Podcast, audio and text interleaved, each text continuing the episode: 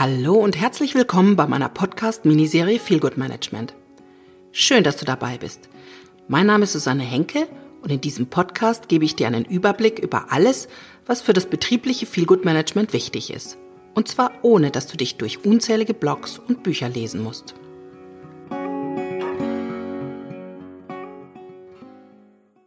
Heute kommt jetzt der zweite Teil meiner Vorstellung der möglichen Handlungsfelder eines Feel Good Managers in der letzten Woche habe ich ja schon einige Aufgaben vorgestellt, von A wie Arbeitszufriedenheit bis Gender.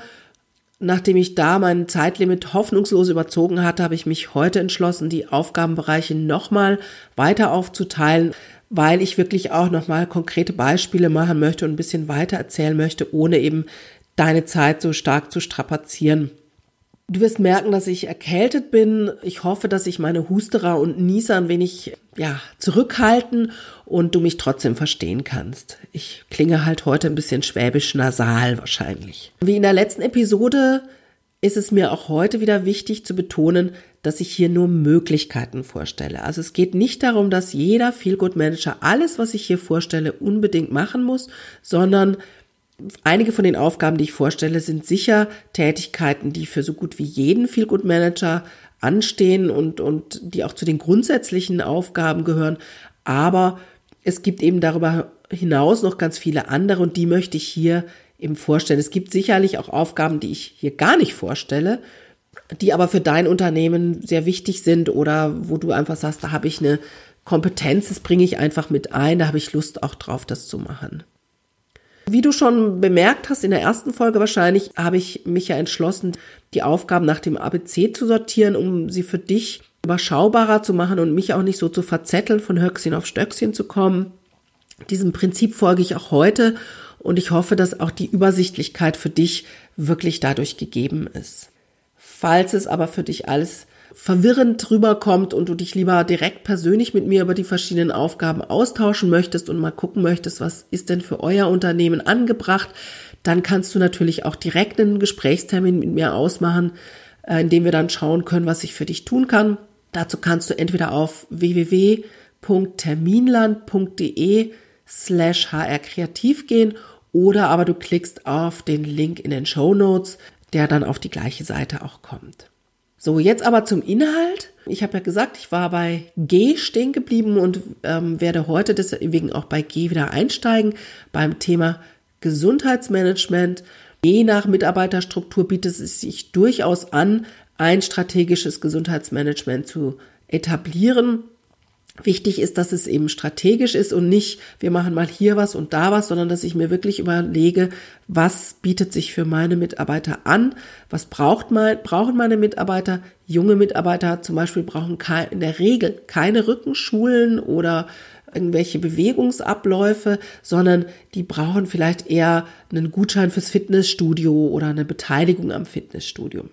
Die grundsätzliche Aufgabe des Feelgood Managers im betrieblichen Gesundheitsmanagement besteht eigentlich auch erstmal darin, eine Projektgruppe zusammenzustellen aus verschiedenen Teilen des Unternehmens, Führungskraft, vielleicht gibt es einen Arzt oder einen äh, Krankendienst, die, den Betriebsrat, äh, Mitarbeiter, die Lust haben, sich mit dem Thema zu beschäftigen und äh, die Situation im Unternehmen erstmal zu analysieren. Also was machen wir gesundheitstechnisch? Wie sind wir aufgestellt? Welche Maßnahmen haben wir schon oder welche brauchen wir? Und um daraus dann eben einen, eine Strategie und einen Maßnahmenkatalog zusammenzustellen.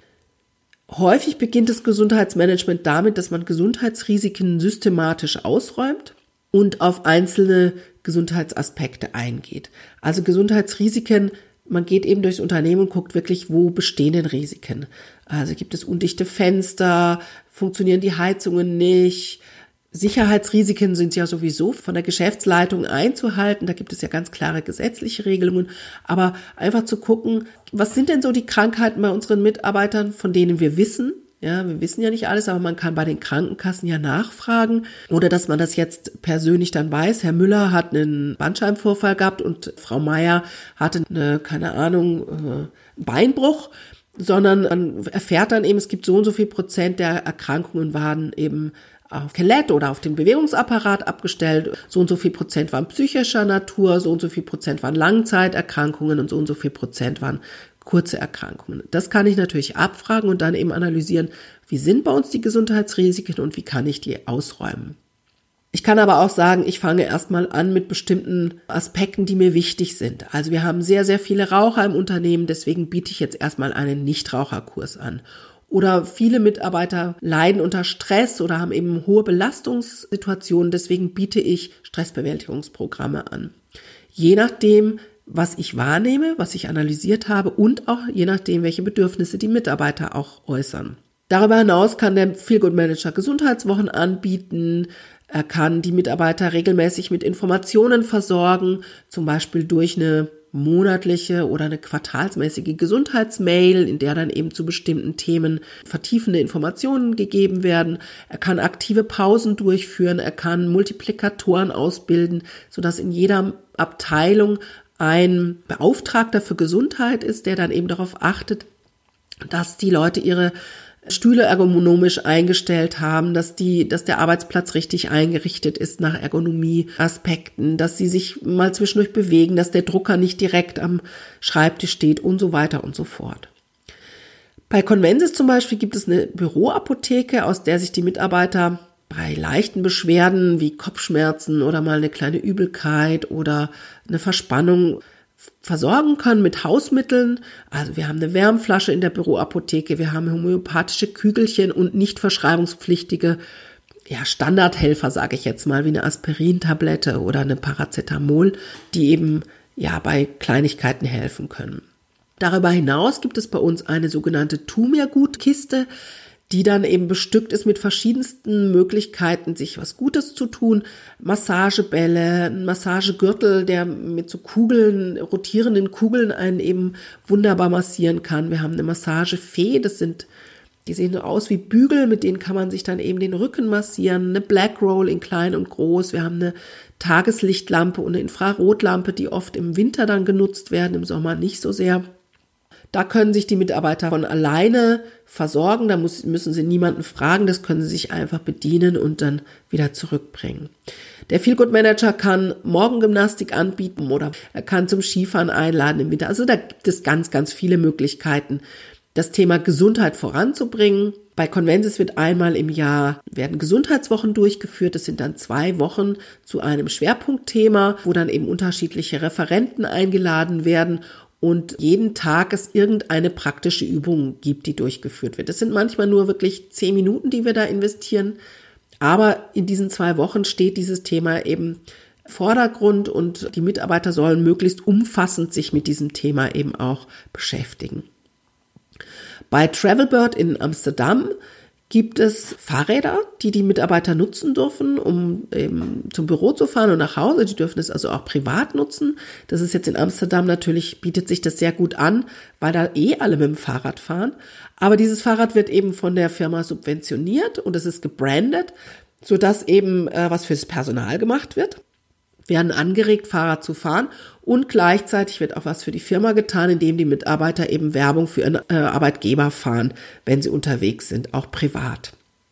Gesundheitsmaßnahmen können auch in Form von Incentives angeboten werden, also Anreizsystemen oder Gratifikationen, die der Feel Good Manager eben bieten kann, das kann ja alles sein, was Mitarbeiter motiviert. Das kann eine Veranstaltung sein, es kann eine Preisereise sein, die ausgelobt wurde für besonders gute Leistungen oder für eine besonders tolle Idee oder für einen tollen Kunden, den man akquirieren konnte.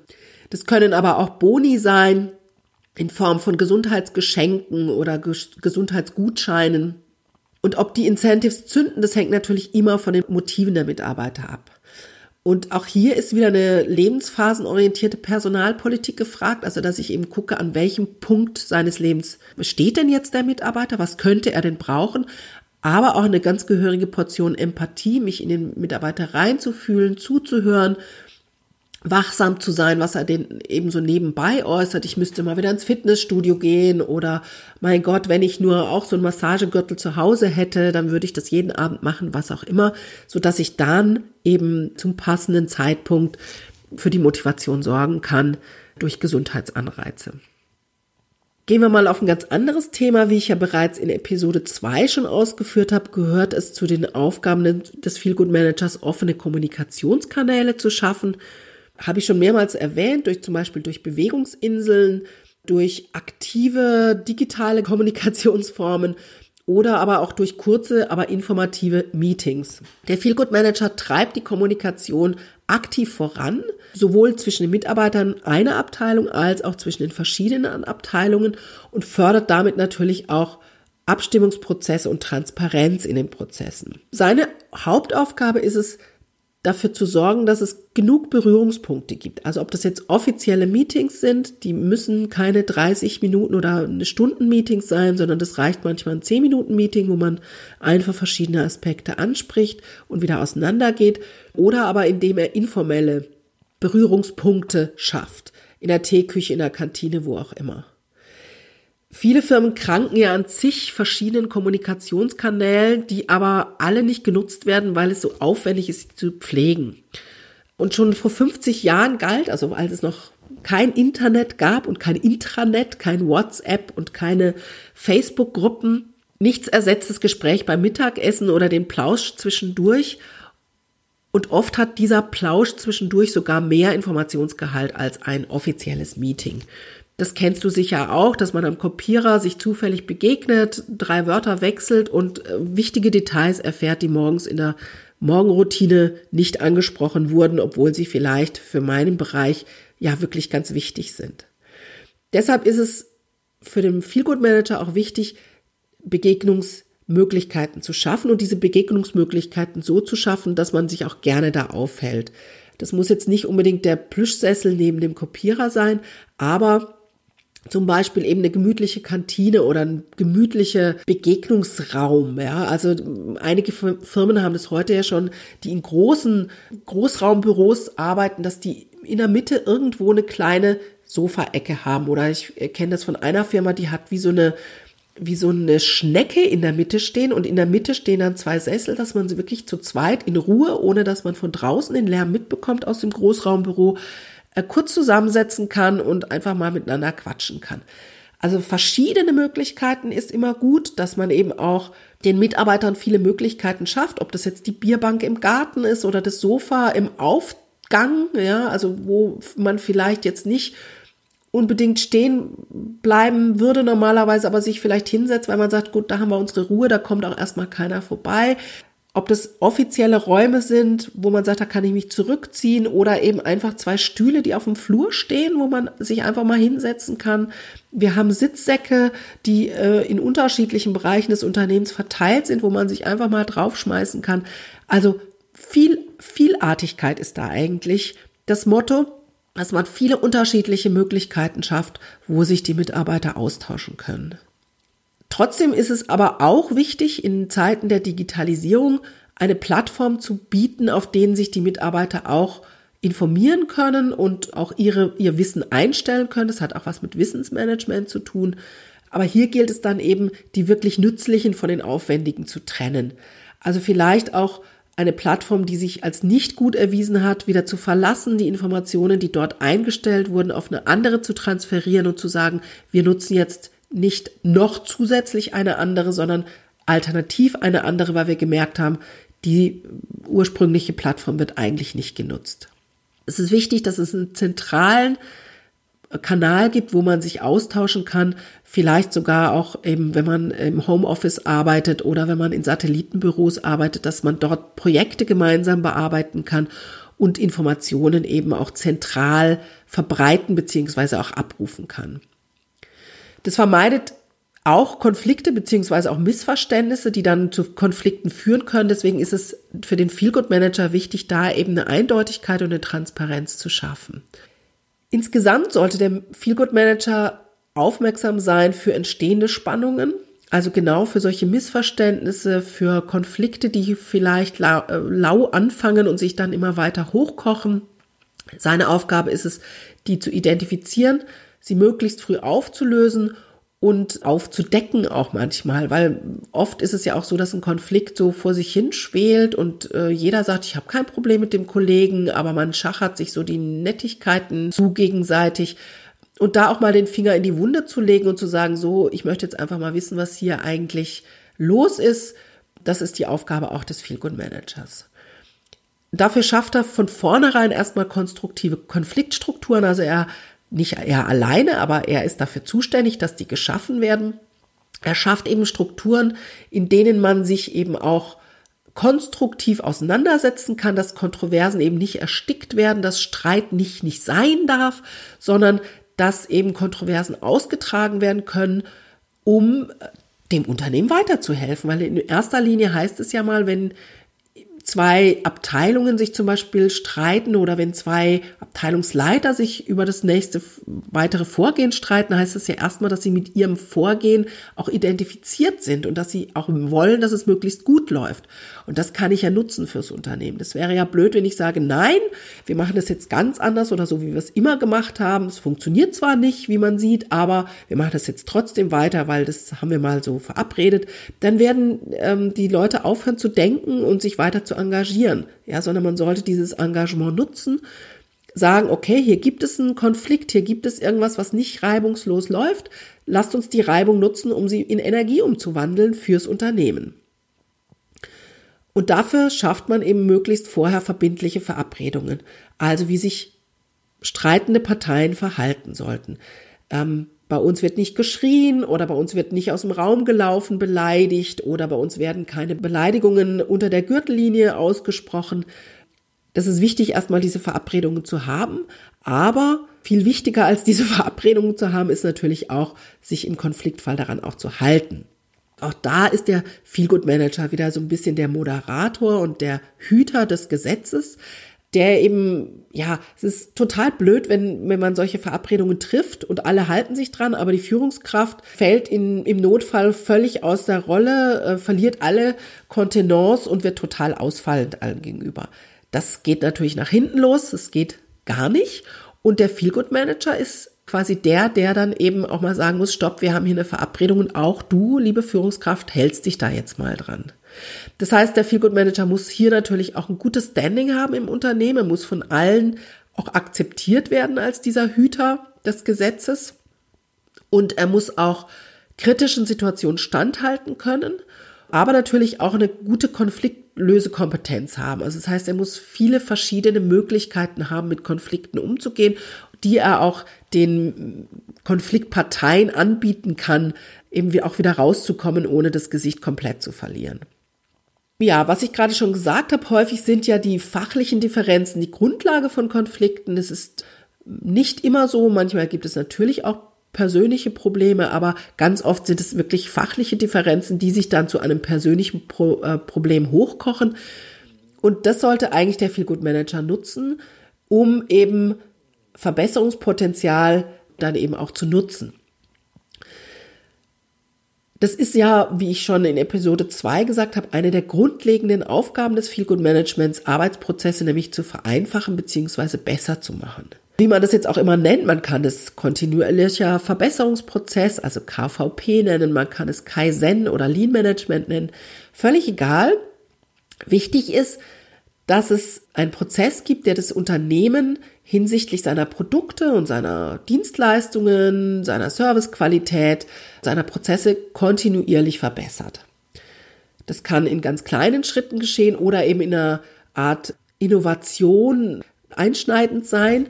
Das ist gar nicht der Punkt, sondern ähm, der Punkt ist, dass es eben kontinuierlich sich weiter wächst. Und die Aufgabe des Feelgood Managers ist da dann eben überhaupt mal einen Prozess für Verbesserungs Vorschläge zu gestalten. Das heißt, wer darf wann und wie, wo Vorschläge machen? Wer wird die dann beurteilen und in welcher Zeit, in welchem Zeitraum, also wie schnell wird es dann geprüft? Und ja, wie ist dann der Prozess weiter, wenn es eben zu einer positiven Entscheidung kommt, also wenn der Verbesserungsvorschlag angenommen wird, oder aber eben es zu einer abschlägigen Entscheidung kommt. Es muss für alle nachvollziehbar sein und der Feelgood Manager kümmert sich eben darum, erstens, dass eben möglichst viele Verbesserungsvorschläge kommen. Also er soll das anregen, dass alle sich mit ihren Aufgaben identifizieren und dort auch Verbesserungspotenzial, ja, aufspüren, kann man fast sagen. Aber er ist eben auch da, äh, dafür zuständig, dass, dass das Verfahren transparent abläuft und dass die Mitarbeiter eben auch eine Rückmeldung bekommen. Nichts ist schlimmer, als wenn ich mir Gedanken mache, Und dann gibt es jemanden, dem reiche ich den Verbesserungsvorschlag ein und der ist eigentlich noch für zehn andere Sachen zuständig und mein Verbesserungsvorschlag rutscht im Stapel immer weiter runter. Und nach drei Monaten denke ich danach, komm, ist eigentlich auch egal, ich frage gar nicht mehr nach. Der Grundgedanke des Verfahrens ist immer, dass der Mitarbeiter Experte seines Bereichs ist und am besten weiß, wo Fehlermöglichkeiten liegen, beziehungsweise wo ungenutzte Ressourcen auch liegen und wie ich das auch verändern kann. Die, die Unternehmenskultur muss so sein, dass die Verbesserungsvorschläge ausdrücklich erwünscht sind und nicht als übermäßig kritisches Denken gesehen werden oder als der motzt ja eh immer nur rum und der weiß immer alles besser. Nein, es sollte eigentlich so sein, dass transportiert wird, wir sind froh, wenn du dir Gedanken machst. Wir wollen immer besser werden und wir nehmen diese Vorschläge auch ernst. Und dafür, dazu zählt eben, dass sowohl der Mitarbeiter Unterstützung erfährt, also ihm wird eben geholfen, diese Verbesserungsvorschläge auch einzureichen, also dadurch, dass es transparent ist, wo kann ich das machen, brauche ich ein Formular, kann ich das informell machen, wo kann ich mich hinwenden, wie lange dauert's, wann kriege ich eine Entscheidung? Und was passiert eben mit meiner Entscheidung? Kriege ich dann, wenn es positiv, also wenn es eben angenommen wird, Kriege ich dann einen Bonus oder kriege ich einen Preis oder werde ich belobigt auf der Betriebsversammlung? Was passiert denn dann? Und der Feelgood Manager sorgt auch dafür, dass es eine sachgerechte Begründung gibt, wenn es eben mal nicht zum, zur Umsetzung kommt. Also, dass der Mitarbeiter auch erfährt, warum machen wir das nicht? Ist das nur on hold oder ist es prinzipiell abgelehnt und warum ist es prinzipiell abgelehnt? Das muss dem Mitarbeiter klar rückgemeldet werden. Das Ganze ist ein wahnsinnig spannendes Thema und ich habe übrigens in meinem Podcast Personalmanagement on Air, den ich schon erwähnt hatte, der jetzt, äh, den ich jetzt aufgesetzt habe, ein ganz tolles Interview in äh, ungefähr vier Wochen mit einem echten Lean Management Experten, nämlich Götz Müller von Gemco, der ja ganz spannende Aspekte dazu nochmal auch äußert. Hör doch mal rein und wie gesagt, ich verlinke den Podcast in den Show Notes unten also dass du auch in meinen neuen Podcast mit reinkommen kannst. So, heute möchte ich auf jeden Fall früher Schluss machen als in der letzten Episode, wo ich ja wirklich kein Ende gefunden habe. Für heute soll es erstmal gewesen sein. Beim nächsten Mal geht es dann weiter mit den Aufgaben eines Feel Good Managers. Ich hoffe, dass es dir gefallen hat und dass du beim nächsten Mal wieder dabei sein magst und wünsche dir bis dahin eine schöne Zeit und bleib gesund. Und ich gucke, dass ich bis dahin auch wieder gesund bin. Tschüss!